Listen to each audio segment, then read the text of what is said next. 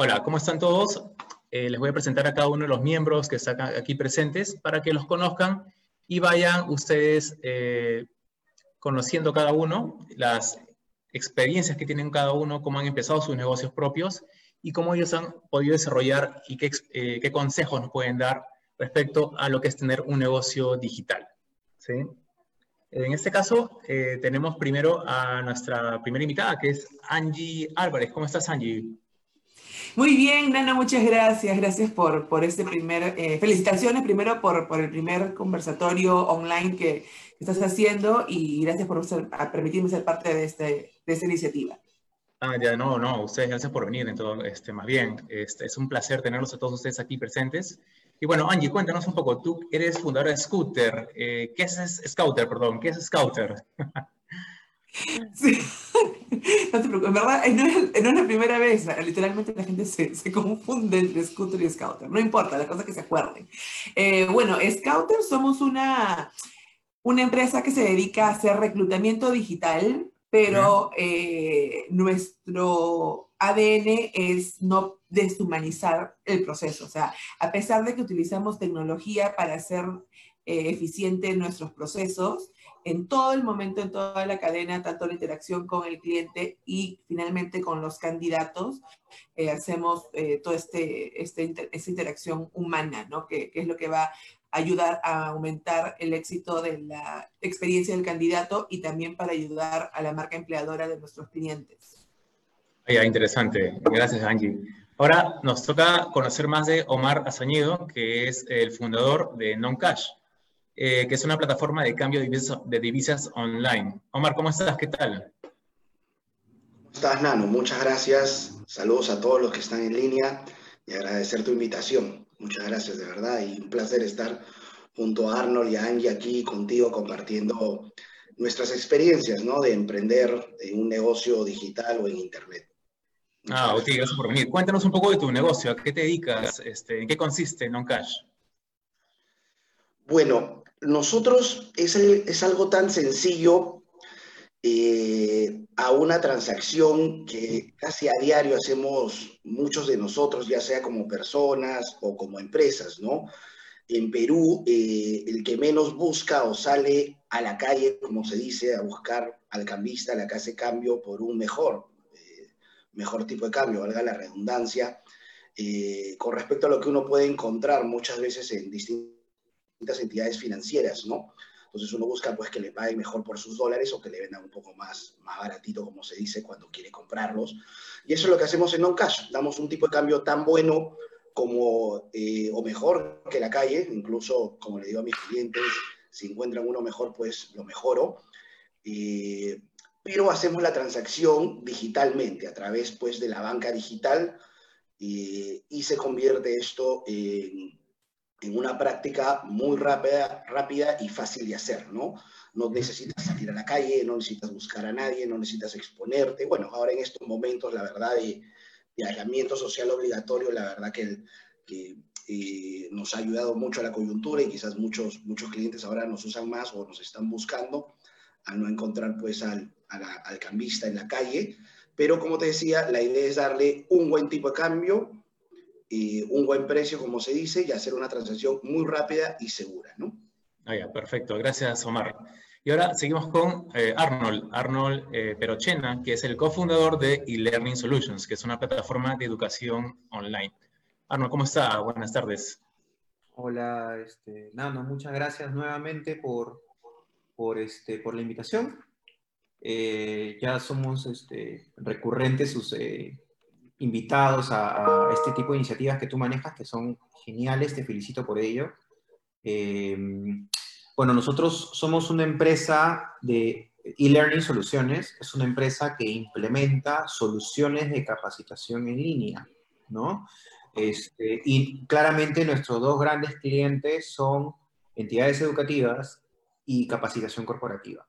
Entonces, este, en un momento, en, esta nueva normalidad, como dice un gran amigo mío, este, las capacitaciones presenciales cada vez van a ganar menos, eh, menos importancia, va a ser imposible hacer las capacitaciones presenciales en ambientes hacinados y una solución como la mía ha crecido mucho ¿no? en preponderancia para las empresas que el día de hoy este, nos están llamando, ¿no? empresas que antes no pensaban en una solución e-learning como algo eh, importante o necesario y para ellos ahora es, este, es crucial, ¿no? para continuar con la, con la, cumpliendo con la malla de capacitación que ellos eh, necesitan. Y si lo llevamos a colegios o a universidades, pues la necesidad es aún mayor.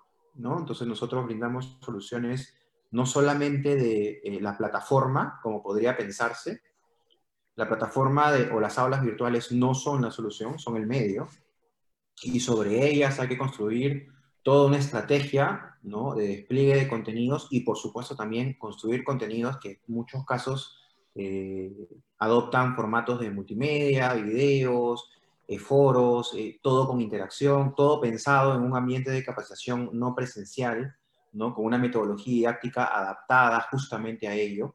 Entonces, este, nuestro trabajo va más allá que simplemente ponerte un software, ¿no? sino trabajar con toda la metodología para que el contenido que se despliega dentro de estas aulas virtuales realmente asegure el aprendizaje. ¿no? justamente. Muchas gracias por, por el espacio. Y aquí estamos para dudas.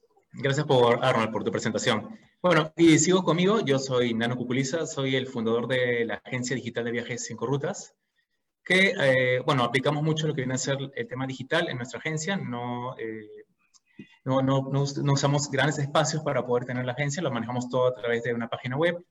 También lo manejamos a través de lo que viene a ser eh, análisis de datos, un marketing digital bien, con mucha buena estrategia, y varias herramientas digitales que nos han permitido captar un público que está fuera de nuestro país, eh, enfocándonos netamente en un público objetivo en base a edades, en base a ciudades y a destinos, los cuales nos han llevado a nuestra agencia a, a ser una agencia bastante innovadora y que ya muchas agencias también están empezando a tomar ese rumbo.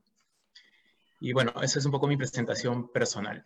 Bueno, vamos a, a empezar con, con, la, con la charla de cada uno.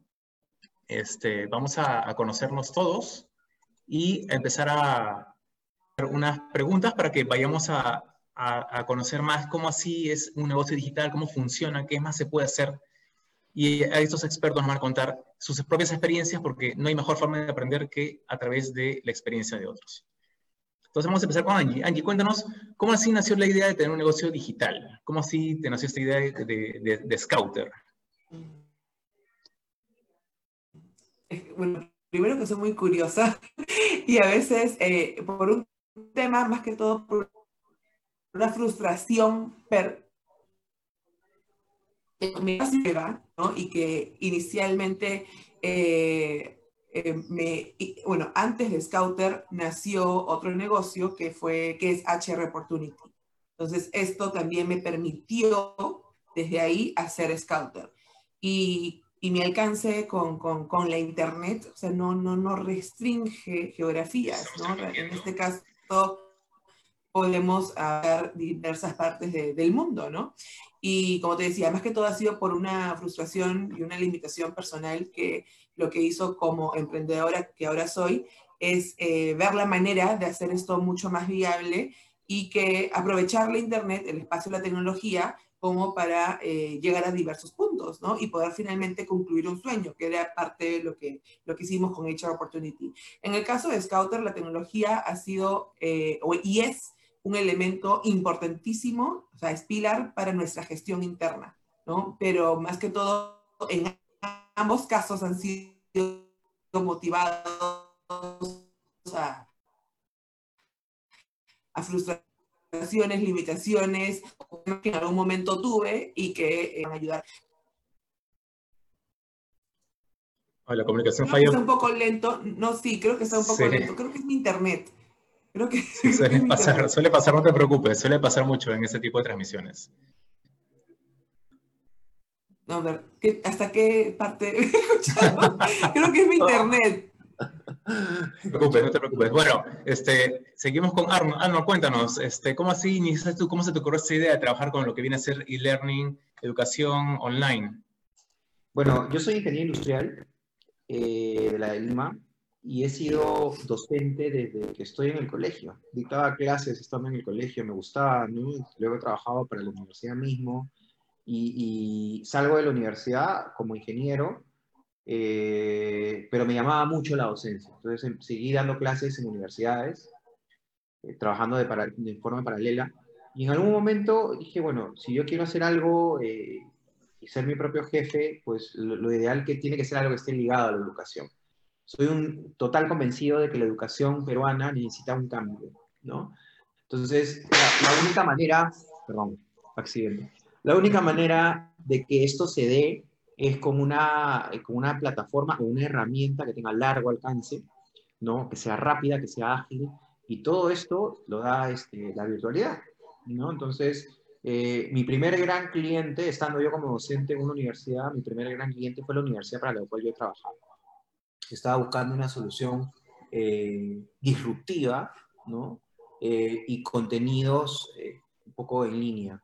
Luego creamos la empresa y dijimos, oye, pero esto se puede llevar al Estado, ¿no? Y tocamos la puerta del Minedo. Actualmente estoy trabajando con algunas de las direcciones del Minedo. Pero nuevamente, si uno quiere este, lograr cambios sustanciales, sobre todo en este rubro, que es el rubro de educación, la plataforma tiene que ser la plataforma virtual, no hay de otra. Entonces, eh, así es como nace la idea y mi empresa ha ido mutando en el camino, porque empezamos como simplemente generadores de contenidos, pero ahora tenemos no solamente eso, sino aulas virtuales, capacitación a docentes y atiendo obviamente a clientes en el Estado, que es lo que yo quería, y eventualmente me encantaría trabajar solo con el Ministerio de Educación, pero también tengo clientes en el corporativo, ¿no? Entonces, es, así, así es como nace la idea. Ah, interesante, muy, muy interesante. Bueno, los inicios son así, ¿no? En tu caso, te has tenido experiencia previa de lo que ha sido la educación. Y bueno, lo viste, viste que no todo está de manera eh, presencial, sino que tenía que evolucionar en un momento. Y bueno, que es una buena iniciativa, porque ahora, ahora, ahora más que nunca el tema de educación a distancia es bastante importante, más que todo en estas épocas, ¿no? Ya. Bueno, seguimos con Omar Azañedo. Omar, ¿cómo estás? Eh, Omar, como les contaba, él es el fundador de Noncash, que es una casa de cambio digital. Omar, ¿cómo así se te ocurrió esta idea de hacer una casa de cambio digital? Cuéntanos. Bien, ¿me, me escuchan? ¿Está bien la conexión? Está bien la conexión por el momento, sí. Te escuchamos. Ah, perfecto. Hace un rato no lo escuchaba. Bueno, la verdad que yo, para ser sinceros, no, nunca la tuve tan, tan clara. Eh, es más, he, ido aprendiendo sobre la marcha, pero sí me gustó mucho la idea y surgió, primero porque, como les digo, eh, intentamos y pensamos que esto iba a ser una solución a algo eh, que ocurre día a día, ¿no? al ver tantos cambistas, tantas casas de cambio. De hecho, eh, me, me, tomé el trabajo en su momento de, de, ir a mirar este, cuántas casas de cambio, por ejemplo, si alguien, no sé si alguno de ustedes tiene idea, hay desde el Arcomar, viendo solamente la avenida Larco al Parque Kennedy, eh, hay alrededor de 30 casas de cambio. Uno va a algún centro comercial, eh, no sé, pues el de Chacaría, y encuentras unas 15 y ahí nomás, cuando se podía, bueno, cuando andaba gente, encuentras 100 cambistas en cada zona, te vas por el mercado de Magdalena y la verdad que en dos manzanas tienes eh, cuentas 20 a 30 cambistas, 5 casas de cambio. Eh, entonces lo que sí tenía claro es que era algo masivo y un mercado bastante grande y creo que dar este paso a hacer este cambio o esta transacción, hacerla electrónica, era muy, muy interesante. También tenía claro que quería entrar a este tema de servicios financieros o hacer más cómodas y rápidas transacciones o, algunas operaciones que uno puede hacer con entidades financieras. Y creía también, y, ahora lo valido que es así, que entrar por este, esta operación o esta transacción cambiaria me abre mucho, mucho la puerta para posteriormente pues ir a otros servicios. ¿no? Entonces la verdad que, que así surgió eh, al comienzo no fui tan digital, he ido aprendiendo sobre la marcha, la verdad. Este, hasta diría yo en día, y, también quizás obligado por el aislamiento, ya quizás soy 100% digital, ¿no? Pero por ahí venía, venía la idea por hacer algo sencillo y en realidad que sea la puerta a hacer de repente cositas más, más grandes o empezar a diversificarnos hacia otras transacciones, ¿no? Sí, sí, muy interesante. Es cierto, o sea, uno tiene que empezar primero a entender de qué se trata el negocio en el que te estás metiendo Conocerlo de repente en este caso era un negocio ya muy tradicional y quería hacerlo digital, pero tenías que también conocer un poco cómo funciona, qué cosas hay atrás de tan solamente ponerlo atrás de una página web, ¿no? Y bueno, de verdad que he visto tu página web, aún no la uso, sí, yo pienso usarla pronto porque tengo que cambiar unos dólares, pero sí, me parece un, emprendimiento bastante distinto, 100% eh, digital. Y bueno, imagino que este, tienes un equipo, trabajas solo. ¿Con cuántas personas estás? Bueno, en realidad somos tres personas, ¿no? Incluso muchas de nuestras acciones se llevan a cabo más por WhatsApp, ¿no? Acá en el Perú la gente utiliza mucho WhatsApp y en realidad somos como un cambista de la calle, solo que digital. Y recién tenemos la página web este año. Nosotros empezamos este, a abrir operaciones, operaciones abril del año pasado. La verdad que nos fue, nos fue bastante bien. Eh, la web la fuimos postergando también por la carga de trabajo y carga de operaciones, y ahora ya la tenemos y estamos tratando de llevar a, nuestros clientes hacia la web, pero, pero funcionamos también bastante bien por, por el WhatsApp. Ah, ya, chévere, chévere. Bueno, obviamente son canales de venta que, que, ya todo el mundo maneja y que es una buena forma de llegar a más personas. Es estar donde está tu público también, ¿no? Entonces WhatsApp es una de las herramientas que se utilizan y que no hay que tampoco dejarlas de lado. Correcto, bueno, correcto. Lo veo como canales de comunicación, como dices tú. Sí, sí, sí. Bueno, Omar, gracias. ahora les cuento un poco de, mi experiencia. Bueno, como les dije, yo tengo una agencia digital de viajes, se llama Cinco Rutas. La tengo ya aproximadamente ya dos años.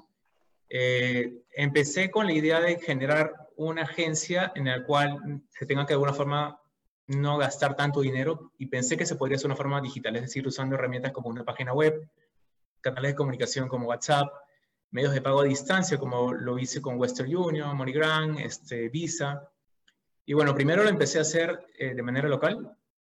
Primero empezamos con, con, público, que era público netamente local, peruano, para destinos eh, un poco más eh, cercanos a Lima. ¿no? Posteriormente a eso, empezamos a trabajar con destinos distintos, un poco más fuera de Lima, porque había mucha competencia de otras agencias y los costos que teníamos no eran costos tampoco, no era mucho la rentabilidad que ganábamos que, producíamos, entonces la ganancia no era tan buena por la cantidad de competencia que había. Entonces optamos por hacerlo de manera más local, o sea, que salí del Perú, o sea, dentro del Perú, pero fuera de Lima, hacia destinos como Huaraz, estaba también Ayacucho, que son destinos muy conocidos.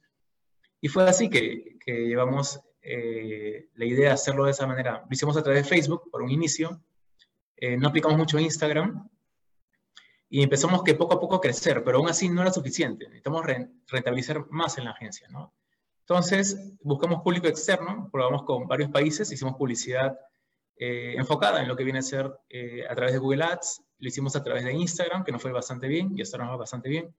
Lo hicimos también con Facebook. Entonces, eh, empezamos a crear varias estrategias de remarketing, armar un buen ecosistema digital con cada una de, de las herramientas que utilizábamos, y nos fue bastante bien hasta este momento, hasta antes de la cuarentena nos ha ido bastante bien. Y bueno, estamos también este, un poco en stand-by, como bueno, muchos negocios, esperando que, que, esta situación cambie, pero ya con un know-how bastante desarrollado, con una lista de clientes que también están ansiosos por también tomar, conocer Perú, viajar pronto y bueno, esperar que las puertas se abran, ¿no? Pero digamos que la propuesta de lo que damos como agencia es dar un servicio sumamente rápido, que es lo que nos diferencia. O sea, incluso el tema más simple, que es contestar mensajes eh, por WhatsApp o por Facebook, lo hacemos de una manera muy rápida. Eh, metodologías dentro del trabajo que usamos, también como metodología Kanban, que nos ayuda a una mayor productividad. Y bueno, otras cosas que hemos estado implementando para que la agencia sea digital en muchos aspectos. Bueno, eso fue un poco de lo que les contaba de mi agencia de viajes. Y bueno, este, chicos, a ver, eh, ¿qué piensan ustedes? ¿De qué retos encontraron ustedes al iniciar un negocio en este nuevo mercado, que es el nuevo mercado digital? A ver, empezamos con, con Angie. Angie de Scouter, cuéntanos, ¿qué, cuando empezaste esto, ¿cuál fue tu reto? ¿Qué, qué, fue, ¿Qué creíste que iba a ser y que al final no fue? Y justo el internet está fallando, justo cuando me toca. Qué oportuno. Ya, mira, a ver, te comento, el, el reto eh, siempre dentro de, las ideas que he tenido respecto a Scouter, porque he tenido diversas para finalmente hacerlo, Entré en el 2019, digamos, salió al mundo Scouter. Y digo el mundo porque Internet, como decía, es para todo, ¿no? Y eh, un momento como el 2018-2019 que se hablaba mucho de transformación digital, inteligencia artificial, y era por todos lados headlines de titulares, ¿no? Entonces, eh, yo... Se. Como les, como, como les, comentaba ahorita, ¿no? En nuestro digital, sin deshumanizar, decía cómo diciendo que quiere el mundo de transformación. ¿no? Digo, ¿cómo entro yo con todo esto que, que, el mundo está pidiendo, que es transformación digital, inteligencia artificial, y entra Scouter como un lema más de no deshumanizar el proceso, ¿no? O sea, está bien, la inteligencia está, está para quedarse, es una herramienta que nos va a aliviar muchos dolores de cabeza, muchos eh, cuellos de botella en los procesos de la empresa, pero el aspecto importante que queremos rescatar en Scouter es que ese tiempo que nos va a liberar, pues nos permite personalizar, o sea, nos permite ser más humanos en todo este proyecto o en todo este flujo o interacción. Entonces, mi reto fue ese, e, era el, es aún el boom de los aplicativos de reclutamiento digital por todas partes del mundo, apps por aquí, por allá, eh, y también el hecho de que eh, para muchas empresas eh, que, que, terciarizan el, el, servicio de reclutamiento y headhunting, pueden conocer a un headhunting tradicional sea, un, uno que tal vez no interactúa con videoconferencias. Ahora muchas de esas empresas, headhunters, que antes eran más tradicionales, eh, están ya en las videoconferencias porque no tienen otra opción, ¿no? Porque no hay esas entrevistas físicas. Entonces, es una realidad que ya sí o sí tiene que subirse a, esta, a, esta, a este reto que tiene por encima, ¿no? En nuestro caso, éramos, ya estábamos en, esa, en ese reto. El reto nuestro era enfrentar algo que la gente quería, que era digital al 100%, pero no para nada, y menos desde recursos humanos, era el hecho de entrar y deshumanizarlo, o sea, no había forma, ¿no? Entonces teníamos que sí o sí entrar aprovechando la tecnología como un medio, más no como un fin. Ah, ya, interesante, sí, sí, básicamente es la idea, ¿no? O sea, es un medio, pero no un fin. Y bueno, lo han hecho bastante bien. ¿Ya qué tiempo tienen ustedes en el mercado?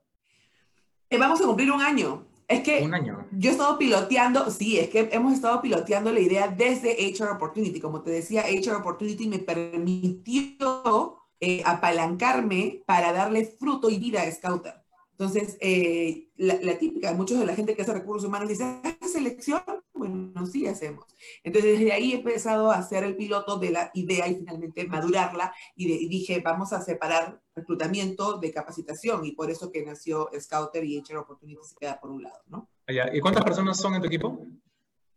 Somos siete. Justo el día de hoy oficialmente le dimos la bienvenida a una persona que se va a encargar de, eh, de, cuidar la relación del candidato, desde inicio, desde la prospección del cliente hasta la inducción, que es parte del valor agregado de nuestro servicio. Ah, qué interesante, qué bueno, felicidades. Está creciendo. A pesar de la coyuntura, se ve que hay un buen mercado todavía para lo que es reclutamiento. Muchas gracias.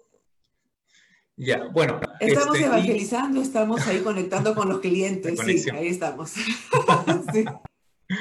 Ya, bueno, este, bueno, seguimos con uh, Omar. Omar, cuéntanos, ¿cuál ha sido para ti un, este, un reto el iniciar un proyecto de esta magnitud, de un negocio digital, como es una casa de cambios? Bueno, primero, la verdad que lo primero que les tengo que decir es que eh, yo creo que las cosas al comienzo no son como uno piensa que son ni obtiene los resultados. Eh, y yo quiero ahí apelar y un gran consejo a todos los que nos están escuchando y quieren emprender.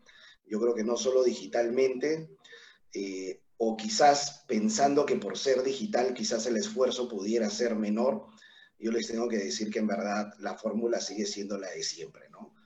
Que hay que esforzarnos no solo el doble, sino el triple, el cuádruple, lo que sea necesario para que verdaderamente nuestra idea, nuestro negocio empiece a tener resultados, ¿no? Eh, a veces eh, creemos que va a haber un negocio fácil, que vamos a ganar plata fácil, pero esto no es así, ¿no? De hecho, en mi caso, eh, estuve trabajando mucho tiempo en el mundo corporativo, como se dice, y ahí sí solemos tener la paciencia, como se dice, para trabajar varios años y a veces no queremos tener la paciencia ni las ganas, ni ponerle quizás el mismo esfuerzo que le hemos puesto eh, eh, cuando éramos pues profesionales dependientes al, al, negocio, ¿no? Con eso les tengo que decir que que, hay que esforzarnos eh, mucho más y que en verdad la chamba es, eh, yo diría, eh, mucho más, pero con el convencimiento de que estás ahí empujando algo tuyo. Después, otra de las cosas que me costó mucho es justamente lo que les decía, ¿no? Ser digital. de hecho, muchos de mis clientes o algunos de los que me están oyendo y que cambian con Nocash saben que, que al comienzo no era tan digital, ¿no? Este, por ejemplo, eh, muchos clientes todavía te llaman por teléfono para verificar, ¿no? Es un negocio donde eh, hay manejo de dinero y por lo tanto tiene que haber muchísima, muchísima confianza. Entonces, uno de los grandes retos y recomendaciones, eh, que, o los retos que asumimos en Noncatch y recomendaciones que le doy para aquellos que también están emprendiendo digitalmente es asuman el reto de venderle a su entorno. Tan sencillo como que su entorno, su network familiar, de amigos, eh, de empresas que conocen, eh, asuman el reto de que ellos sean los primeros consumidores, que aunque no lo crean, ahí van a tener bastante y mucho por hacer, convencerlos a ellos nomás. Y más en non-cash, donde pues eh, esto es, ¿cómo cambia con non-cash? Bueno, más allá de, de, llamarnos, tomar contacto con nosotros, ya sea por el WhatsApp, por la web, le gusta mucho a la gente regatear, negociar, es propio también de la cultura peruana. Entonces, eso también te cuesta digital, ser digital porque quieres automatizar. Sin embargo, la gente primero tiene, quiere tener contacto contigo para mejorar su tipo de cambio, ¿no?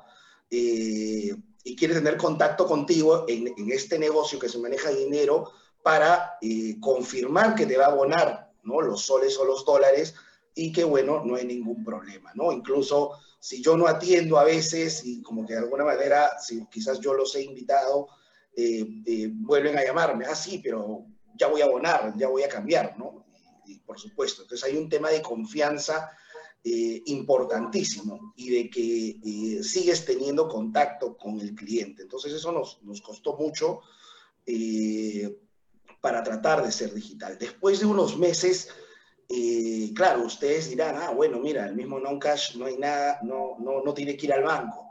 No sucedía que también, ¿no? Para poder de alguna manera eh, tener los fondos y poder cambiar a los distintos clientes que pertenecían a distintas entidades financieras, también nosotros teníamos que conseguir esos fondos, ¿no?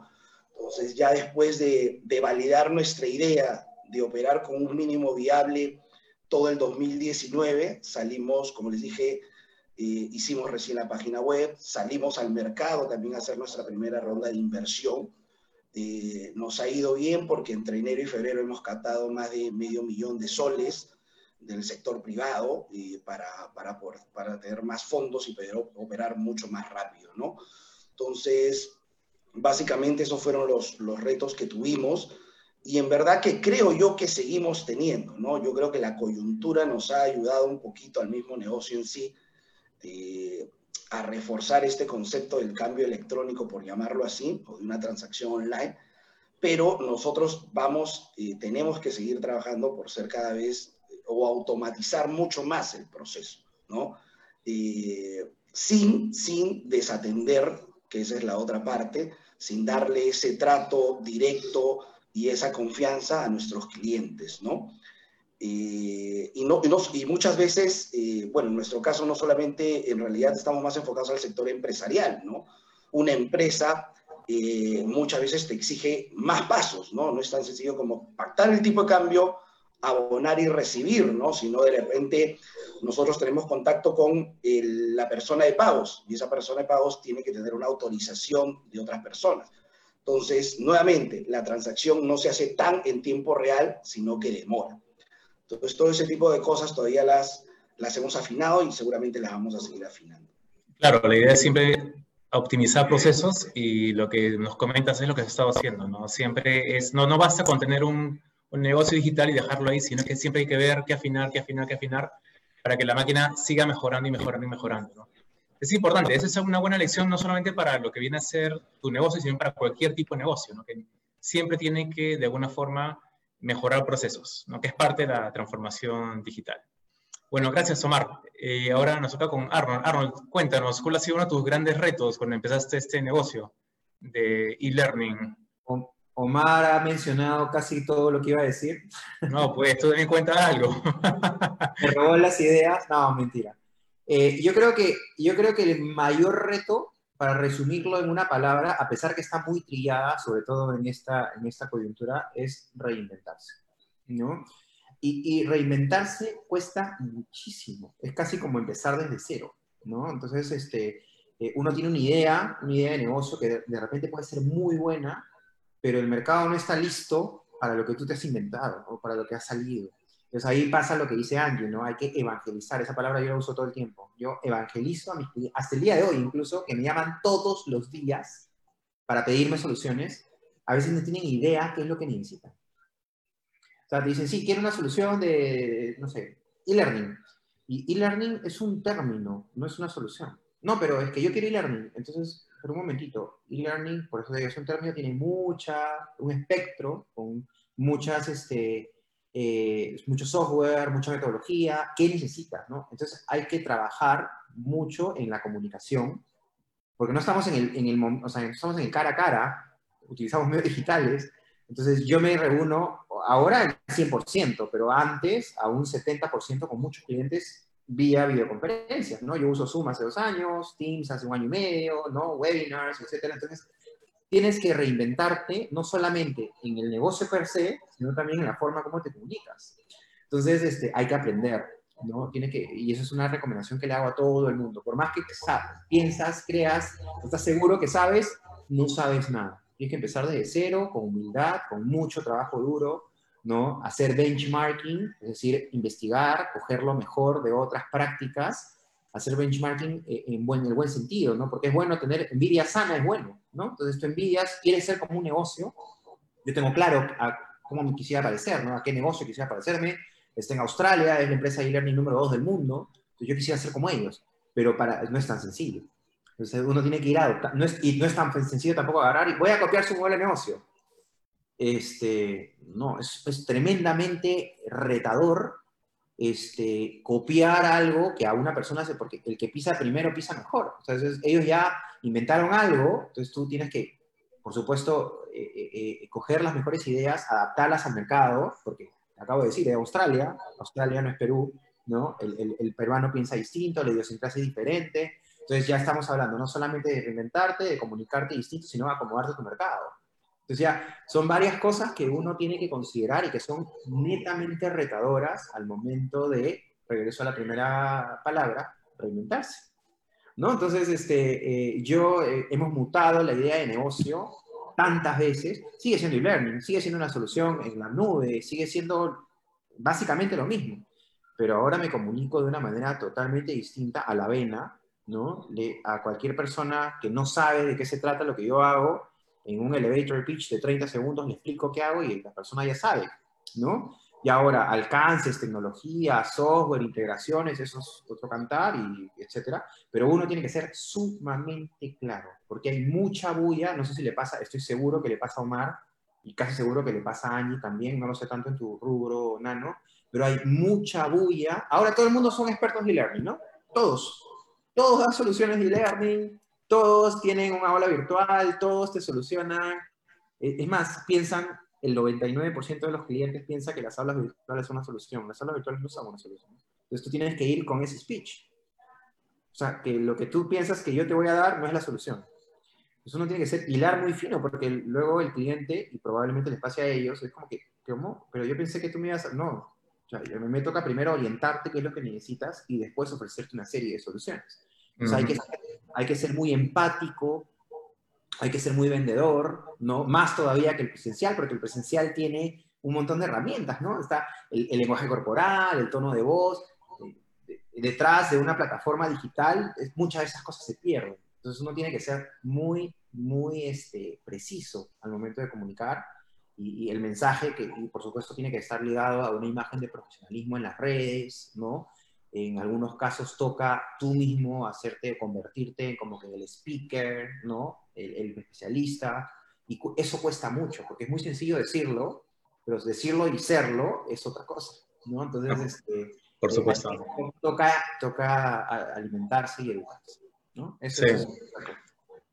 Ah, gracias, Arnold. Sí, pues es muy interesante. Lo que uno tiene que hacer, el tema de educar, ¿no? Educarse, entender cómo funciona la plataforma realmente, porque no todo realmente lo que uno eh, quiere hacer eh, y está escrito. Tienes que aprender en, la marcha de muchas cosas, ¿no?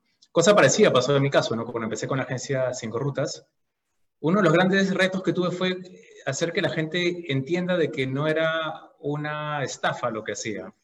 Suena curioso porque mucha gente que escribía al principio era, oye, pero tu negocio es de, es de verdad.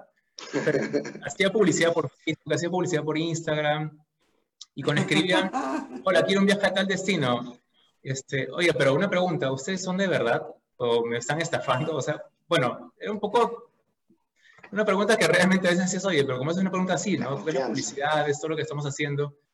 Por ahí me di cuenta de una cosa, que ayer justo en una conferencia que tuve también la dije, ¿no? Creo que no solo es en turismo, sino en todo negocio. Por ejemplo, justo me comentaba Omar también del reto que es tener un, eh, generar, eh, que la gente confíe en alguien que no conoce, con el tema de dar dinero y esperar que te lo cambie y te, te devuelva, pues, ¿no?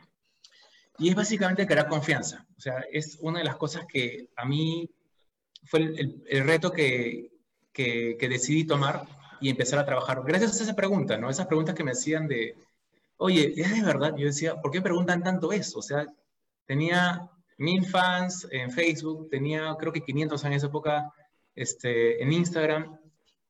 Pero decía, ¿qué más tengo que hacer para que comprendan que no es una estafa? ¿no? Entonces, lo que empecé a hacer fue este, enfocarme en crear confianza. ¿Cómo? O sea, los pasajeros que viajaban les pedía por favor que dejen una buena reseña de su experiencia con nosotros y bueno, que nos compartan fotos y creamos stories, eh, los videos en YouTube, que este, los hacíamos también de esa forma, hacemos videos, pero no con intención de vender, sino de, la, de intención de crear confianza.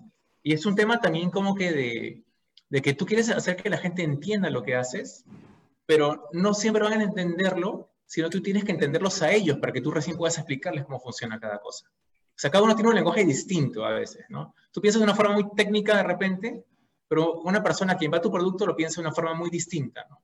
Más este de, como que lo, lo, compro porque se ve bonito el color o lo compro porque se ve bonito tal cosa, pero en general pienso yo que el principal reto que he tenido como agencia es la confianza con los pasajeros. Y el otro reto que tuve fue eh, el tema de capacitar al personal que empezó a trabajar con, conmigo, ¿no?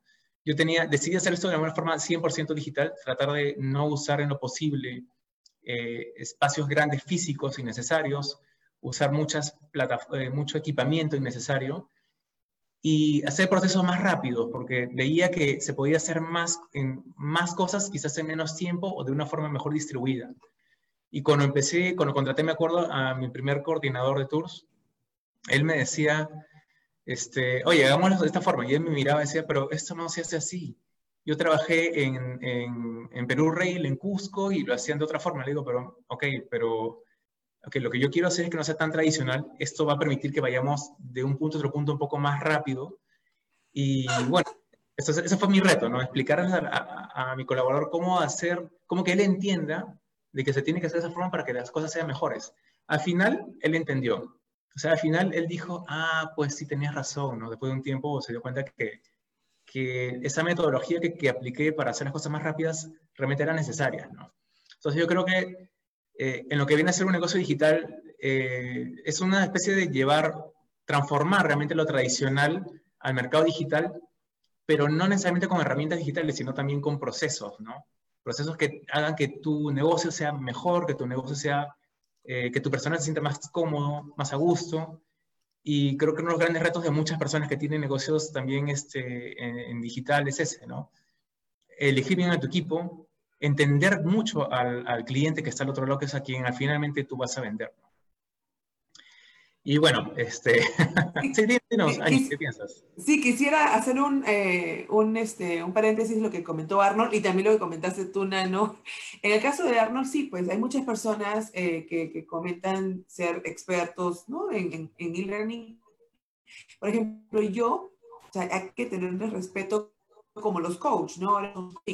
Entonces yo creo que, que, para eso la gente ha tenido pues este, experiencia, capacitación y todo. En el caso del e-learning, yo, por ejemplo, yo he hecho cursos en línea, yo he hecho, o sea, yo he dictado a través de, pero no es un e-learning. O sea, el e-learning es así de integral, porque además conoce la necesidad de una organización y hasta que finalmente, o sea, es, todo un mundo, ¿no? Entonces, claro, entiendo un poco este, esos detalles, eh, Arnold, y no, pues no, no es tan fácil. Una cosa es un, un Zoom, o sea, no por eso soy un yo he utilizado Webex desde hace cuatro años, ahora uso Zoom, pero es un medio para hacer llegar el contenido a otra parte del mundo, más no, no es una plataforma e-learning. Bueno, y en el caso que comentas tú, Nano, eso es también algo de que, que, que es que también es apostar. Por ejemplo, lo que hice en, en, el caso de Scouter, afortunadamente, gracias a Dios, llegaron a mí y en mi entorno este, pude encontrar gente que tenía una mentalidad distinta, o sea, muy parecida, mejor dicho, a la mía, ¿no? Entonces, eh, esas personas que trabajan conmigo en Scouter no son de, no de una empresa de reclutamiento y selección o headhunting. Es porque eh, en, en, efecto quería evitar lo que tú comentabas, ¿no? La comparación, que es muy normal que la hagamos, pero no quería, porque también es un tema de cómo dejas ir, no sé, pues X años de experiencia y ahora vienes acá donde Angie te dice cómo hacer las cosas de manera distinta, ¿no? Entonces Angie se loca, está equivocada, entonces yo no quería eso. Entonces lo que yo aposté en Scout y sigo apostando es en la actitud de la gente. Em, y eso también ahorita, por ejemplo, eh, todos los, profesionales que están perdiendo trabajo ahora, también viene un poco la flexibilidad para contratar, porque como la típica es que venga el sector, que venga el sector. O sea, entre bancos se, se jalan la gente y entre ellos mismos están ahí perjudicando, roba talento por todos lados. En seguros, o sea, son pocas las empresas o pocos las, las, personas, los profesionales que están detrás de las empresas que apuestan en realmente en las actitudes por parte del, de, de, de, la gente que puede aprender lo que le vas a enseñar. O sea, en definitivo hay mínimos indispensables para poder contratarlo, pero de ahí ya es el riesgo también que la empresa asume en decir, ok, vamos contigo, a pesar que no tienes experiencia en este rubro. Yo sé que todo lo demás que me cuentas y tus frustraciones inclusive pueden ayudarnos a tener, eh, a, seguir adelante con, nuestro, con el objetivo de la empresa. por supuesto. Eso es lo que yo hice. No, no, no, traje gente del sector. No, no, no, no, hice lo que gracias, Daniel. Muchas gracias por... Sí, bueno, sigamos con una nueva pregunta. A ver, eh, salimos ahora de lo mejor de lo mejor, las ventajas. ¿Qué es la ventaja de tener un negocio digital para ustedes? Eh, vamos con Omar. Omar, cuéntanos, ¿qué crees tú? ¿Cuál es la ventaja de tener un gran negocio digital funcionando y monetizando? Bueno, la verdad que ahora en plena actual coyuntura y en este aislamiento, yo mismo me, me celebro y digo que he sido un visionario, pero, pero yo creo que más allá de eso, eh, este, yo lo que valoro mucho es que, eh, como les decía también desde el comienzo, ¿no? Eh, creo que estoy trabajando para algo, algo propio, ¿no? Creo que eso sí tiene un valor importante eh, y la gente que puede trabajar a tu alrededor o que comparte lo mismo, eh, creo que apunta justamente a eso, ¿no? Entonces creo que eso es valiosísimo.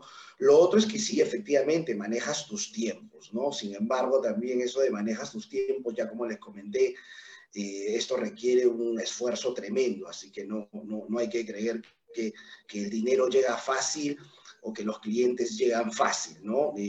no, no nos olvidemos de otros aspectos que tiene cualquier negocio y que Arnold lo mencionó, que es eh, eh, el vender, ¿no? Que es importantísimo. Eh, yo lo considero parte primordial ahora de cualquier negocio. Este, hay que aprender a vender. Así que aquel también que quiere tener un negocio y dice, pero bueno, yo no sé vender, yo no quiero vender y cree que porque la idea es muy buena y esto se va a vender solo, eh, bueno, al menos yo se lo digo que eso no va a suceder. Eh, muchas veces, insisto con el mensaje, no es la idea, sino lo que hay detrás de eso y es todo el esfuerzo que, que uno hace para que el emprendimiento verdaderamente funcione, que uno hace con su equipo, con la gente con la que esté empujando esto para que verdaderamente funcione, ¿no? Entonces, yo valoraría esas dos cosas, ¿no? El hecho de, empujar algo propio, de tener algo propio, de, soñar y, de tratar de llegar a ese sueño. Y lo otro es eh, el disponer de tu tiempo, ¿no?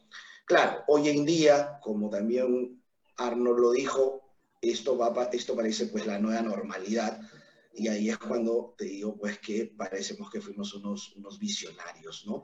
Lo que sí también queda claro es que eh, eh, hay muchos otros aspectos de la vida y que en estos momentos, en la actual coyuntura, todos empezamos a valorar, ¿no? Eh, el estar más en casa, el estar eh, justamente más cercano y poder manejar esos tiempos y no estar tan alejado en esa vida pues que uno llevaba cuando era pues un ejecutivo del mundo corporativo trabajando para otras personas y que creo que hoy en día todos lo estamos valorando. Yo creería que, un emprendimiento, un negocio propio y hacerlo digital te va a permitir pues eh, compartir esos otros aspectos que quizás llevando una carrera profesional, uno en algún momento eh, sentía que algo le faltaba, ¿no? Entonces yo creo que ese aspecto también eh, eh, te lo da, te lo da un emprendimiento manejado de esta manera, llevado de esta manera, ¿no?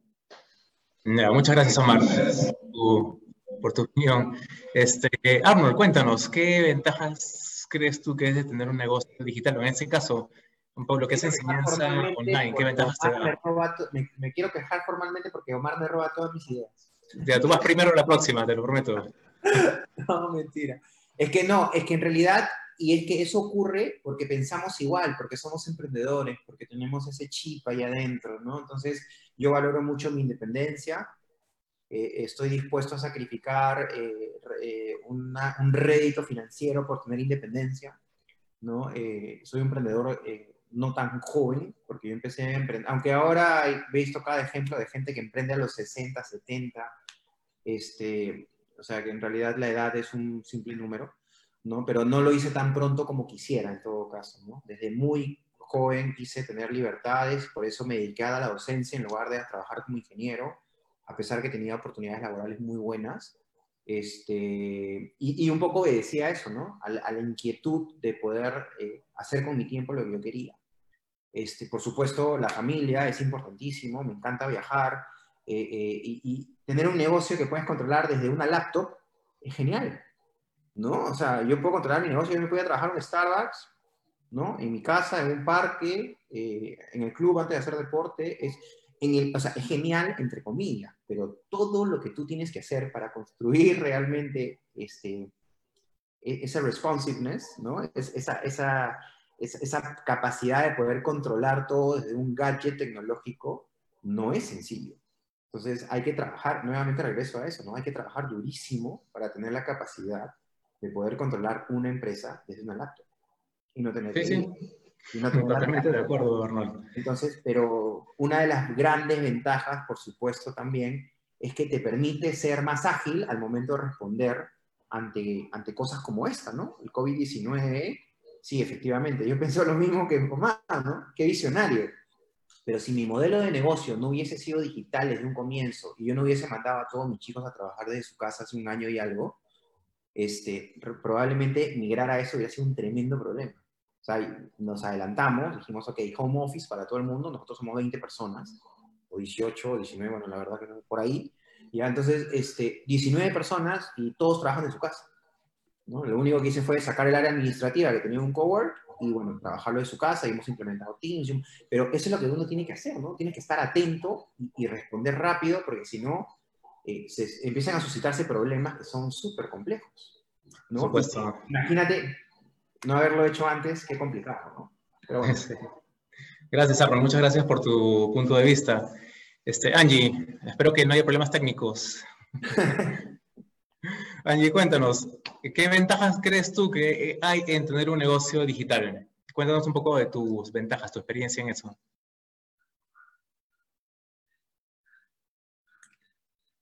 Tu audio, tu audio. Eso no es lo fui yo. Eso fui yo. ya.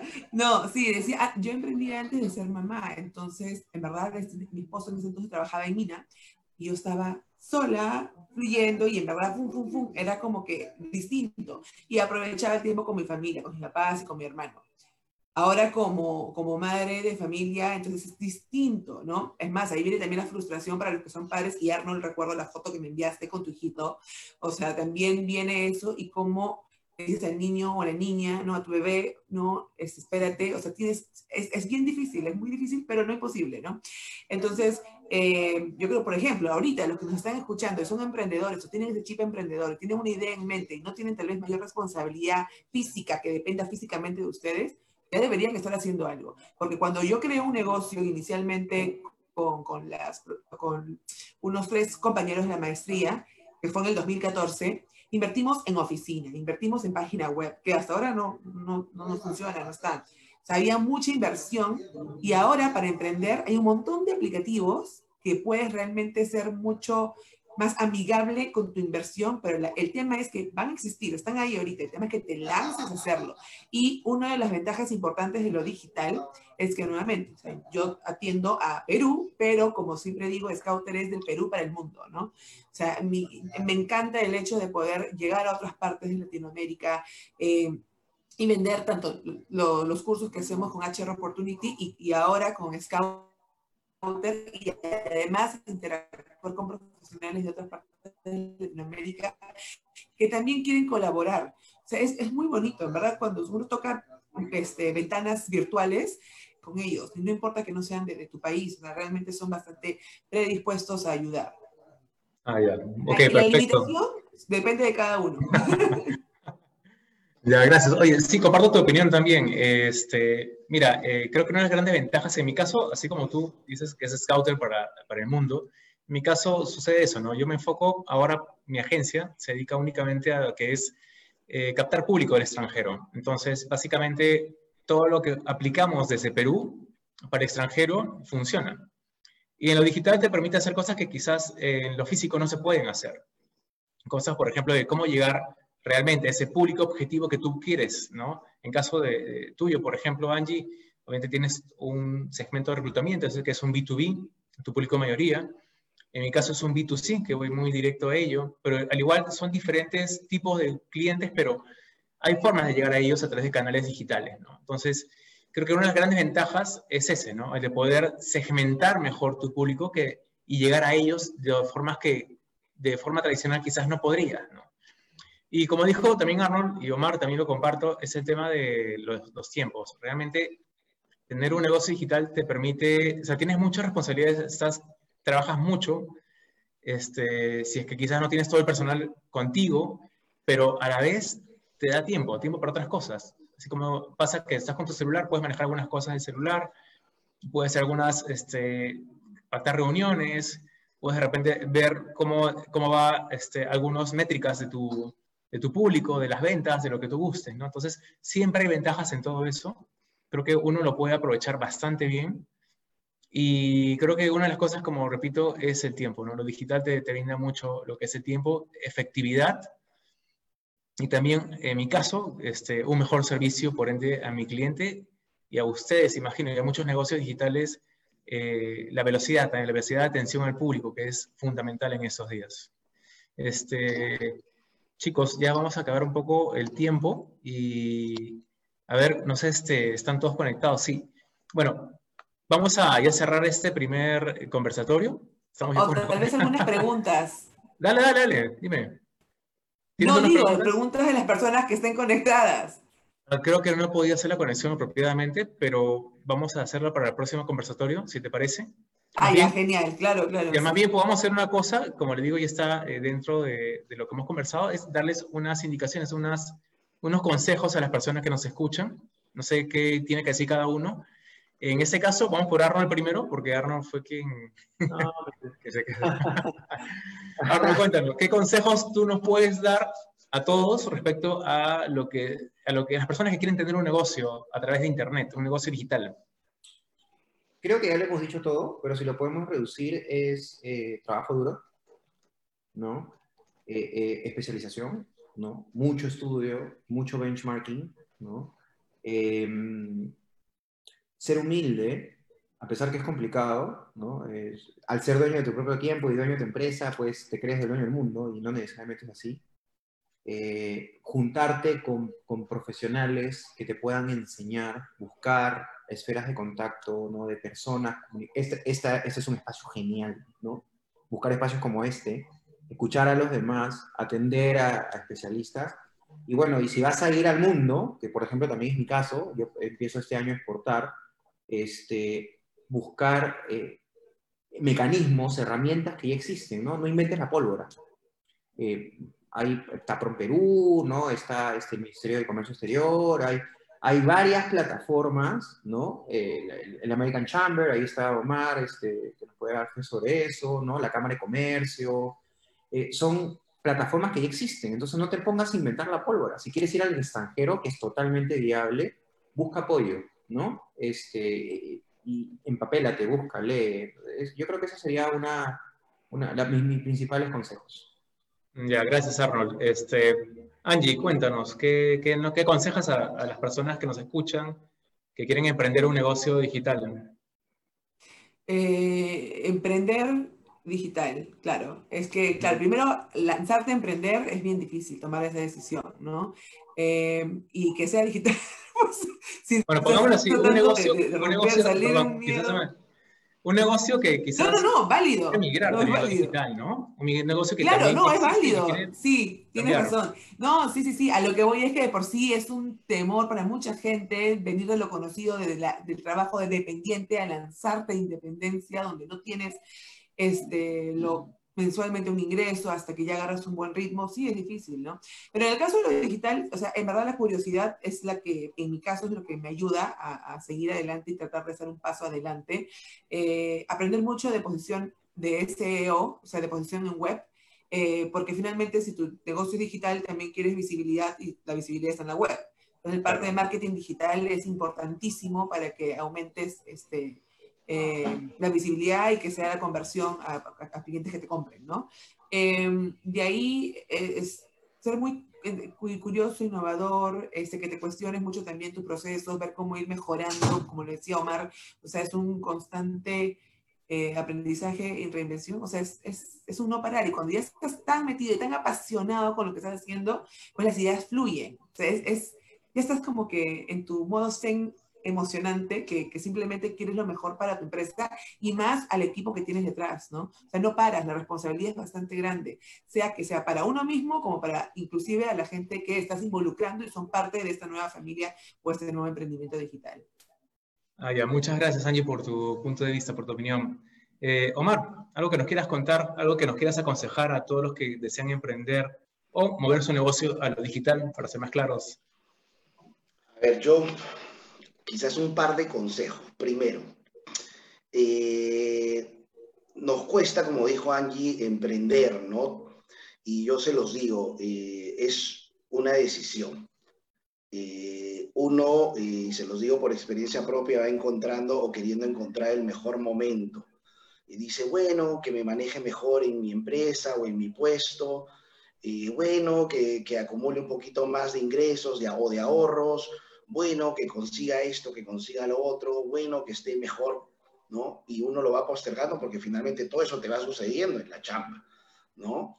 Eh, así que finalmente les digo, eh, en realidad el momento nunca se va a dar. Es, es una decisión en la que ustedes la tomen y, y, y aunque ustedes digan, ah, qué, qué sencillo, una decisión, ¿no? Una decisión es cuando uno apuesta por eso y, y, y, se faja por la decisión, por la idea que uno tiene. Entonces, cuando digo yo que es una decisión, es ahí cuando vuelvo al comienzo, a, a, lo que les dije al inicio, que es el compromiso con uno mismo y con tu equipo de sacar esto adelante, ¿no? Más allá de que las cosas no se den tan inmediato, así como también en tu carrera profesional te fajabas, sacabas, te quedabas más tiempo, ¿no? Parece, y nuevamente les digo, que no tenemos esa o no queremos tener esa paciencia, pero sí la hemos tenido durante muchos años para trabajar en, eh, en la vida corporativa o, o, uno con respecto a su profesión o como profesional o ejecutivo, ¿no?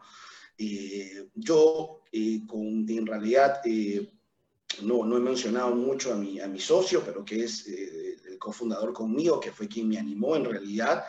Este, constituimos pues Non Cash el 2017 eh, que para nosotros pues era ya para empezar y dijimos, sí, vamos a empezar. Pasó el, el 2007, no se hizo nada, 2018, que dijimos vamos, vamos a echarlo a andar, tampoco, a la justa empezamos algunas cosas, hasta que ya finalmente el 2019 entramos con, con todo y empezamos a operar pues a inicios de, de abril.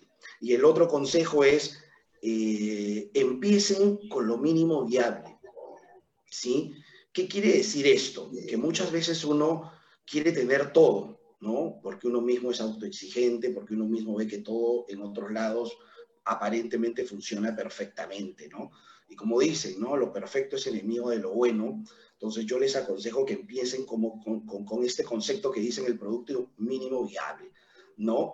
Eh, yo mismo, como les digo, recién empecé a tener muchas cosas, ¿no? Pero lo que sí, sí traté de probar y, y avanzar mi idea era el poderle dar a alguien un mejor tipo de cambio y hacer que su transacción sea tan sencilla como la de ir al cambista o tan placentera como la de ir al cambista y tratar de darle rapidez y seguridad. Yo creo que por ahí, por ahí va la cosa, eh, porque muchos dicen, eh, bueno, no tengo pues capital, no tengo este, contactos, no sé vender, eh, y en verdad eh, traten de armar lo mínimo posible y empezar. Esos son el par de consejos que les doy. Y bueno, saludos a todos y muchas gracias. Gracias, Omar. Eh, bueno, en mi caso comparto lo que dice Omar, empezar siempre con lo mínimo que puedan, es decir, no tienen que hacer grandes inversiones en una página web, este, pagar a un community manager. Creo que si empiezas y no tienes todavía capital necesario, empieza con lo mínimo que puedas. No tienes que hacer, como repito, grandes inversiones. ¿no? Mi agencia la empecé realmente con una página web gratuita que se llama Google Sites. Me demoré como dos meses yo mismo en hacerla porque no sabía nada y yo mismo la hice porque, bueno, en ese tiempo eh, mis finanzas no estaban muy buenas, que digamos. Me vi la necesidad de hacerlo así.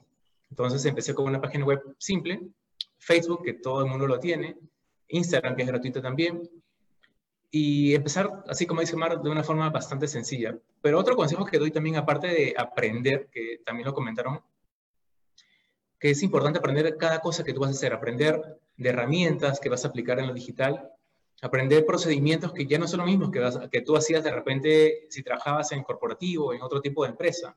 Son realmente eh, procedimientos distintos. Entonces aprende un poco más de herramientas, aprende más de procesos. Y un último consejo que doy, que sí sería bueno que tengan, es analizar. La analítica en todo lo digital es fundamental. O sea, no puedes avanzar ni tomar decisiones claras si es que no has analizado bien cómo están yendo tus números en tus en tus cuentas. O sea, cuánta gente te va visitando, cuánta gente realmente te compra, la gente que no te ha comprado, qué cosas, por qué razón no lo ha hecho, de qué países son, de qué edades tienen. O sea, hay un montón de preguntas que te puedes hacer y que justamente el análisis te puede dar las respuestas. Entonces, esas tres cosas las recomiendo, ¿no? O sea, empezar como con un producto mínimo viable, con lo mínimo que puedas, de forma gratuita, que hay herramientas gratuitas en Internet. Eh, aprender mucho de esas herramientas y, y métodos también y analizar, aprender a usar herramientas fáciles de análisis que ya existen en plataformas como Google, así como también en Facebook. Bueno, chicos, chicos grandes, les agradezco mucho por estar acá en este primer conversatorio. Fue un gusto tenerlos a todos. Eh, cada uno es experto en su, en su materia, en su tipo de negocio, y todos compartimos algo que es el ecosistema digital. Así que les agradezco mucho.